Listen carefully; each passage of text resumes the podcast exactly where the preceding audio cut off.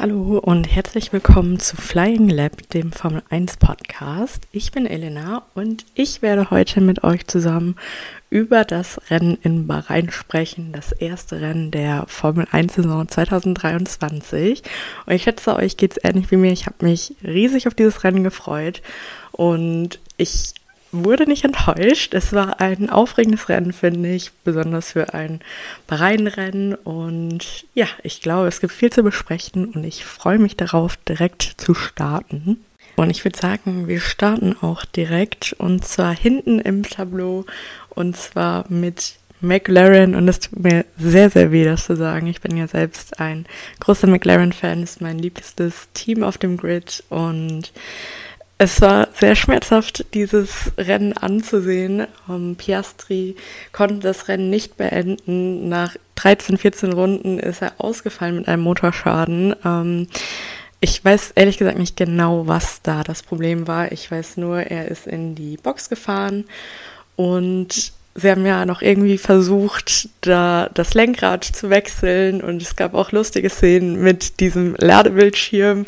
Ähm, da habe ich mich schon ein bisschen geärgert, weil ich dachte, Jungs, warum dauert das hier so lange? Aber ja, er konnte nicht wieder rausfahren und ein paar Runden später hat sich ja auch abgezeichnet, dass es bei Norris genau das gleiche Problem gibt. Er hatte wie viele Boxenstops? Ich glaube sechs, auf jeden Fall mit Abstand am meisten ähm, an dem Wochenende und es war sehr, sehr schmerzhaft, das anzusehen. Ich bin Kummer schon gewohnt von McLaren aus dem letzten Jahr, aber das war nochmal eine Nummer krasser, würde ich sagen. Ähm, letztes Jahr sah es in Bahrain auch nicht so gut aus. Ähm, sie haben es ja trotzdem noch irgendwie hinbekommen.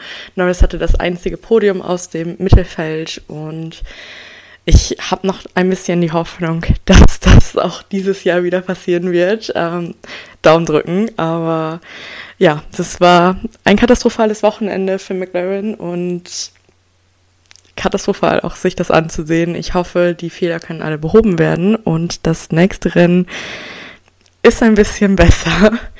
Aber naja, schlechter geht's auch nicht. Als nächstes ähm, haben wir Charles Leclerc im Ferrari. Er ist P19 geworden. Auch sehr, sehr schmerzhaft, wo ich doch gesagt habe, Leclerc wird dieses Jahr Weltmeister. Ähm, es gibt jetzt schon einige Sätze aus dem Predictions Podcast, die ich gerne zurücknehmen würde. Ähm, unter anderem, dass Leclerc Weltmeister wird. Ich weiß nicht, es ist wahrscheinlich zu früh, es zu sagen. Man muss da noch ein paar Rennen abwarten. Aber mit einem Motortausch, den er schon hinter sich hat und dann diesem Ausfall hier in Bahrain, sieht es nicht so gut aus, bin ich ganz ehrlich. Also ich hoffe einfach, er hat sein Pech für dieses Jahr aufgebraucht mit diesem Wochenende. Und Ferrari sah nicht ganz so schlecht aus mit den Strategieentscheidungen äh, bei Sainz am Wochenende. Natürlich gab es diese Szene im Q3 mit Leclerc, wo er schon aus dem Auto ausgestiegen ist und sich dann Paris und Verstappen doch noch die beiden ersten Startplätze gesichert haben. Aber es wurde besser, also wir drücken die Daumen fürs nächste Wochenende Leclerc und es, es kann nur bergauf gehen. Also P19 möchte ich nicht nochmal sehen dieses Jahr.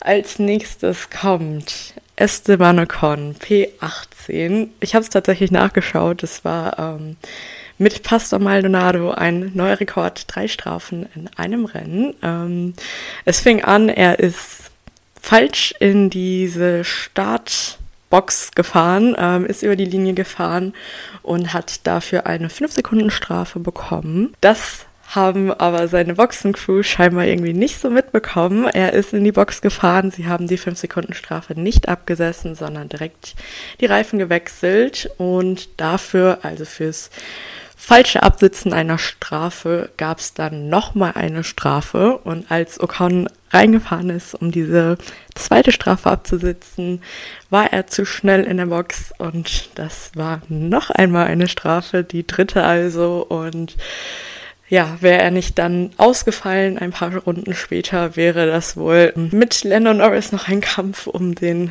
ja, letzten Platz geworden.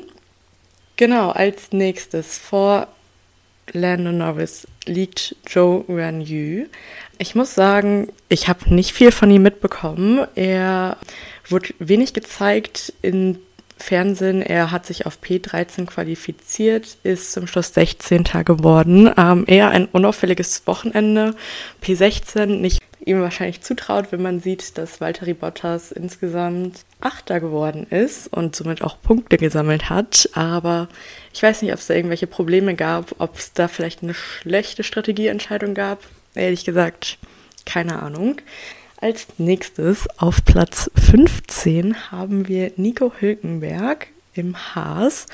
Und das ist schon eine ziemliche Enttäuschung. Ich dachte, nachdem er im Qualifying Achter geworden ist, ins Q3 gefahren ist, sehr überraschend, ähm, dass er vielleicht ein paar Punkte holen würde. Ich hätte es ihm total gegönnt, bei seiner Rückkehr in die Formel 1 direkt Punkte zu holen, zu zeigen, ja, ich habe mir diesen Platz verdient und warum war ich all die Jahre nicht auf dem Grid?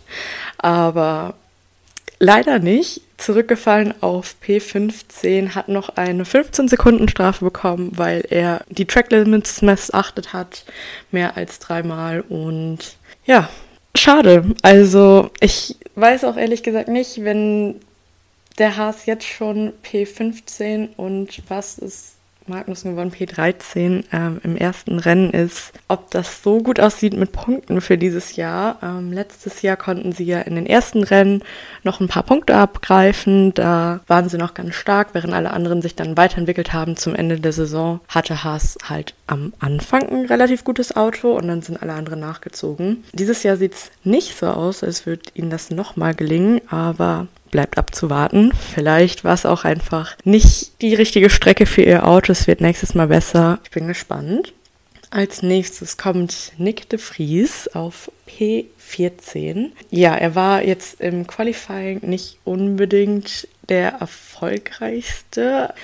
Er ist 19. gewesen, also mit Pierre Gassi. Seine Zeit wurde ja gestrichen, also ich glaube, er war vorher P20 und bisschen enttäuschend.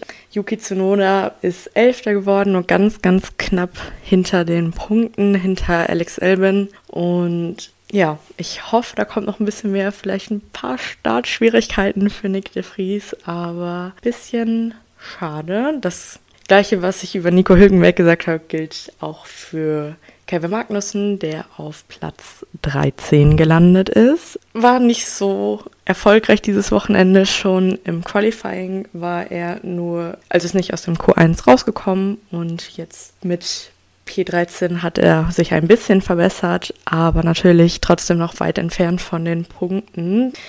Bleibt abzuwarten, ob sich das vielleicht in den nächsten Rennen noch ändert oder ob der Haas tatsächlich dieses Jahr das Schlusslicht bilden wird. Als nächstes kommt auf Platz 12 Logan Sargent. Für mich eine positive Überraschung. Ich habe in meinem Prediction im Podcast gesagt, dass Logan Sargent meine Meinung nach wahrscheinlich auf Platz 20 landen wird.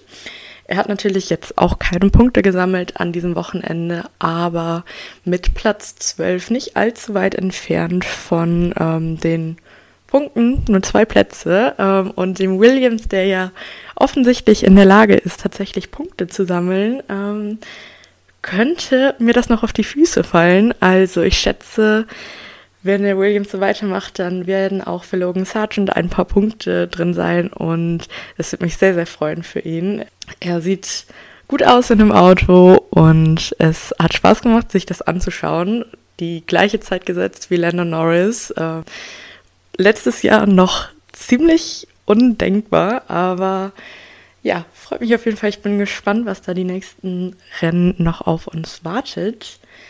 Das gleiche gilt für Yuki Tsunoda. Es gab natürlich jetzt vor der Saison über Yuki schon ein paar ja, Spekulationen. Wenn er dieses Jahr nicht äh, performt, könnte es schwierig sein, für ihn nächstes Jahr noch einen Platz zu haben. Franz Toast hat selbst ja auch gesagt, ein Rookie braucht so drei Jahre, um richtig in der Formel 1 anzukommen. Und das ist jetzt Yukis drittes Jahr. Ähm, die letzten Jahre war er ja sehr auffällig mit seinen Crashs, mit seiner Sprache und ich mag Yuki richtig gerne. Ich finde ihn super unterhaltsam, super sympathisch und ich würde es ihm gönnen, wenn er dieses Jahr ein paar Punkte holt und sich beweisen kann im Alpha Tauri. Ja, elfter Platz, nur eine Sekunde hinter Alex Elben auf P10 sehr, sehr spannendes Duell bis zum Schluss. Und ich habe Hoffnung für den Alpha Tauri, dass er dieses Jahr ein paar mehr Punkte sammeln kann als letztes Jahr. Ich würde mich riesig darüber freuen.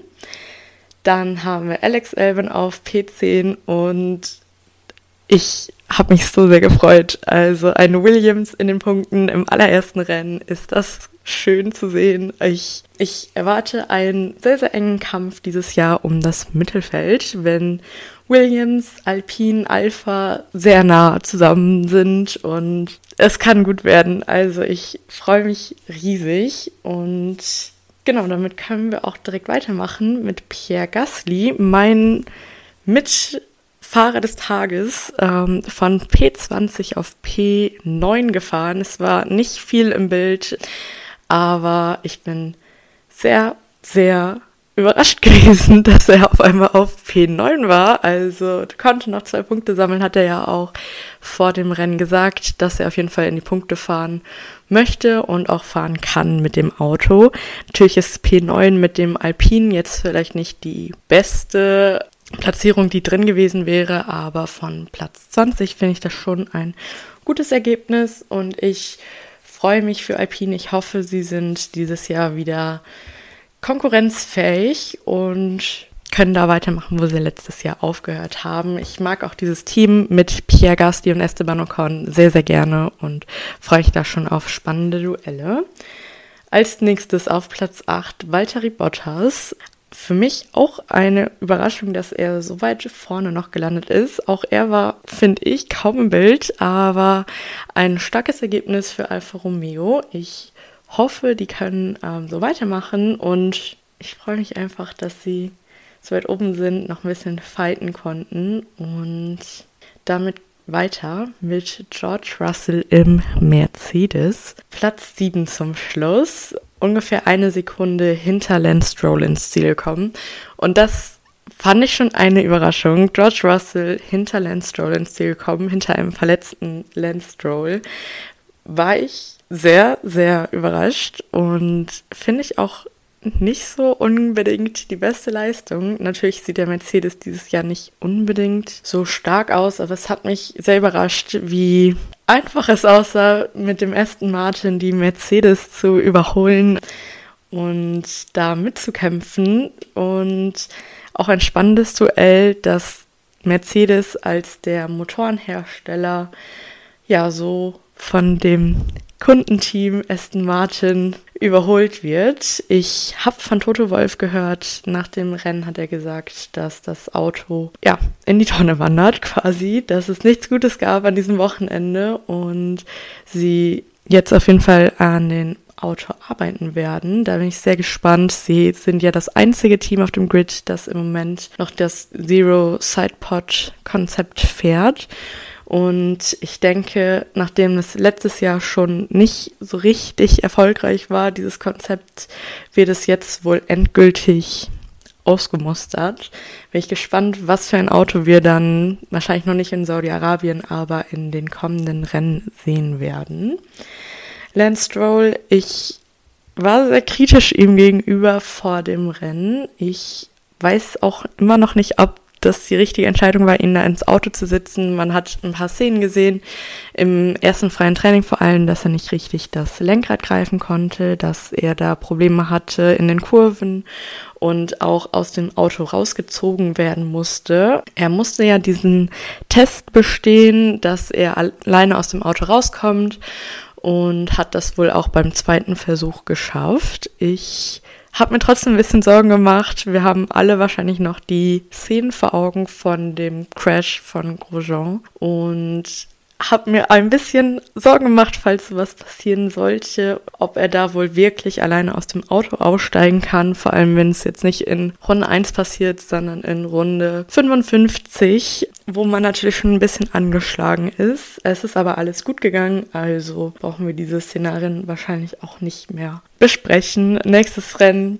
ist er wahrscheinlich noch ein Stückchen fitter wieder und sitzt dann auch auf jeden Fall im Auto und P6 mit so einem angeschlagenen Körper und gerade aus dem Krankenhaus auf jeden Fall eine richtig, richtig gute Leistung.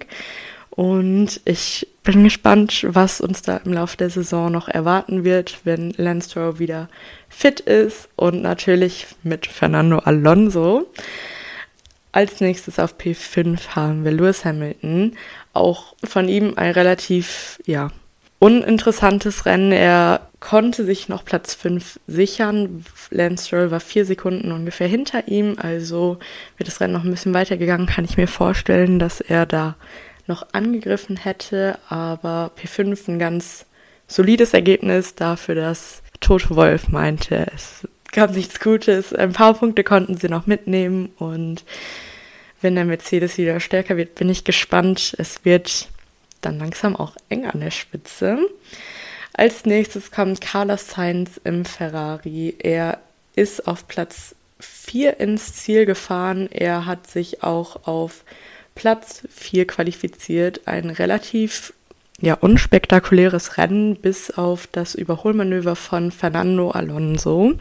Es war ja sehr spannend zu sehen, wie chancenlos der Ferrari gegen den Aston Martin war. Das hätte ich so gar nicht erwartet. Carlos Sainz eigentlich meiner Meinung nach ein sehr, sehr starker Fahrer, auch sehr konstant, wenn man ein paar Fehler von ihm ausblendet. Aber ja, chancenlos gegen den Aston Martin, zumindest in Bahrain. Ich bin gespannt, ob der Ferrari in anderen oder auf anderen Strecken ein bisschen konkurrenzfähiger ist, ob der da ein bisschen stärker ist und freue mich auf jeden Fall, das zu sehen. Und Platz 3, Fernando Alonso. Ich hätte es nicht geglaubt, hätte man mir das vorher gesagt. Der Aston Martin sah stark aus schon in den Testtagen, schon im den freien Training, aber nach dem Qualifying Fernando Alonso auf P5 dachte ich, okay, es könnte, es wäre auch ein starkes Rennen gewesen, wenn er auf P5 gelandet wäre, ein paar Punkte mitgenommen hätte, aber mit einer Podiumsplatzierung hätte ich im Leben nicht gerechnet. Es gab super, super viele richtig tolle Überholmanöver. Ich habe es geliebt, das zu sehen und es war richtig, richtig toll das mitzuverfolgen und sein 99. Podium, super krass, mit 41 Jahren. Ich bin gespannt, was da dieses Jahr noch auf uns wartet. Vielleicht sogar ein Sieg von Aston Martin, von Fernando Alonso. Ich würde mich riesig freuen und kann es kaum erwarten, das weiterhin zu verfolgen. Und dann natürlich Platz 1, Platz 2 Red Bull, Max Verstappen auf 1, Sergio Perez auf Platz 2. Genauso wie sie losgefahren sind, sind sie auch ins Ziel gekommen. Wahrscheinlich braucht man nicht viel darüber sagen. Es war ein sehr, sehr starkes Rennen. Ich glaube, die Red Bull mussten nicht mal alles zeigen, die ganze Leistung nicht mal aufrufen und sie haben trotzdem mit einem meilenweiten Abstand gewonnen. Ich würde sagen, wenn die so weitermachen, ist es gar keine Frage mehr, wer zum Schluss als Sieger aus der Weltmeisterschaft hervorgehen wird, wer den Konstrukteurstitel holt. Red Bull ist einfach in einer anderen Liga im Moment und sehr, sehr krass. Also es sieht fast aus wie Mercedes noch vor ein paar Jahren mit absolut dominanten Fahrern, absolut dominanten Autos und starke Leistung auf jeden Fall. Damit haben wir alle Fahrer einmal angesprochen und über ihre Leistung, ihr Auto geredet. Ich möchte noch einmal genauer eingehen auf die Rookies mit Nick de Vries, Logan Sargent und Oscar Piastri. Gab es ja dieses Wochenende drei Rookies und alle drei waren außerhalb der Punkte. Kein Rookie hat in seinem ersten Formel 1 Rennen Punkte holen können. Der erfolgreichste Rookie dieses Wochenende war Logan Sargent auf Platz 12. Hätte ich nicht mitgerechnet. Ich hätte eher gedacht, Logan Sargent wird auf dem letzten Platz der Rookies liegen, aber sehr, sehr starke Leistung. Ich bin mir sicher, da werden noch ein paar Punkte folgen dieses Jahr. Als nächstes kommt dann Nick de Vries. Er war auf Platz 14. Wenn man sich anschaut, wo Yuki Tsunoda war, ähm, nicht unbedingt die stärkste Leistung, aber auf jeden Fall solide und ich bin mir auch sicher, da werden noch ein paar Punkte reinkommen. Mein Sorgenkind ist da eher Oscar Piastri. Er ist 20. geworden, ist ausgeschieden nach 14 Runden und das tat mir sehr, sehr leid für ihn. Schlechter kann man, glaube ich, nicht in seine Formel 1 Karriere starten. Und ich hoffe, hoffe wirklich, es wird sich verbessern bei McLaren. Das Auto wird besser und der Motor zuverlässiger. Aber es bleibt noch abzuwarten. Ich drücke die Daumen. Mein Herz tut schon ein bisschen weh, wenn ich daran denke. Kommen wir dann zu meinem Fahrer des Rennens. Ich glaube, es ist ziemlich offensichtlich, wen man da nimmt. Es gibt viele, viele starke Fahrer, viele starke Leistungen an diesem Wochenende. Max Verstappen auf jeden Fall eine super starke Leistung. Wenig überraschend wahrscheinlich nach dem letzten Jahr, aber trotzdem muss es auf jeden Fall erwähnt werden. Unbestreitbar, erster Platz, unangefochten, war nie in Gefahr, also sehr, sehr, sehr stark. Außerdem Pierre Gasly, eine super starke Leistung. Aber für mich Fahrer des Rennens ist auf jeden Fall Alonso. Ich habe die Überholmanöver geliebt, besonders gegen Hamilton ist da so ein spannendes Duell und es hat sehr viel Spaß gemacht, sich das anzuschauen. Auf jeden Fall wünsche ich mir mehr davon.